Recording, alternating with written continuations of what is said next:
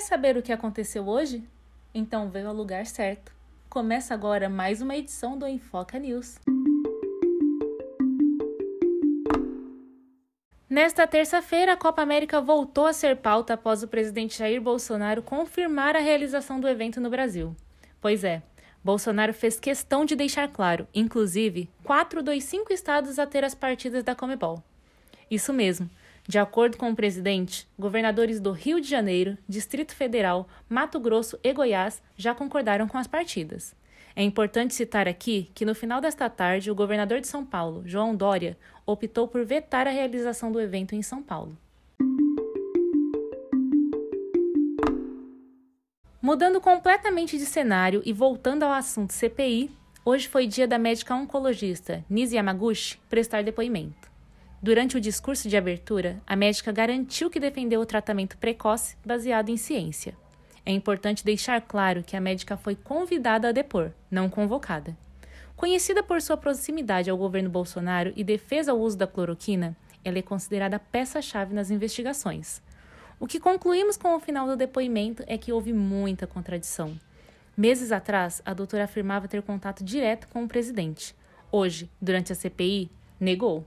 Contradizendo Mandetta e Barra Torres, Nise negou ter sugerido, também, mudança na bula da cloroquina.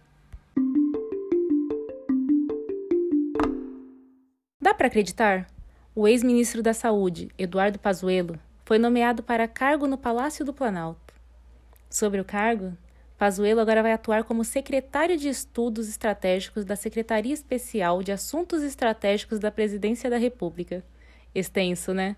Mas, de forma resumida, algumas das atribuições serão: planejamento nacional de longo prazo, discussões estratégicas do país considerando as situações presentes e futuras, e articulação com o governo e a sociedade para a criação de estratégias nacionais e desenvolvimento de longo prazo. É, agora é aguardar os próximos capítulos. Lembrando, claro, que nos próximos dias o general deve receber uma punição de advertência do Exército, tudo isso por ter participado de um protesto ao lado do presidente Jair Bolsonaro. E para encerrar, uma boa notícia. A Organização Mundial da Saúde aprovou hoje o uso emergencial da Coronavac, a vacina desenvolvida pelo laboratório chinês Sinovac. No Brasil, a vacina é produzida em parceria com o Instituto Butantan e é a mais utilizada por aqui até o momento. Essa é a sexta vacina validada pela OMS. Com a aprovação, a Coronavac pode ser comprada pelo consórcio COVAX da Organização das Nações Unidas, que visa facilitar o acesso à imunização, principalmente em países mais pobres. Outra mudança importante é que brasileiros que receberam essa vacina poderão ser aceitos em países onde o passaporte da vacina é cobrado, como Dinamarca e Israel, por exemplo. Você acabou de escutar o Enfoca News desta terça-feira, 1 de junho. Não esqueça de seguir a gente também no Instagram, Enfoca. Produção, Enfoca. Repórter, Driele Peniche. Edição, Ana Clara Serafim.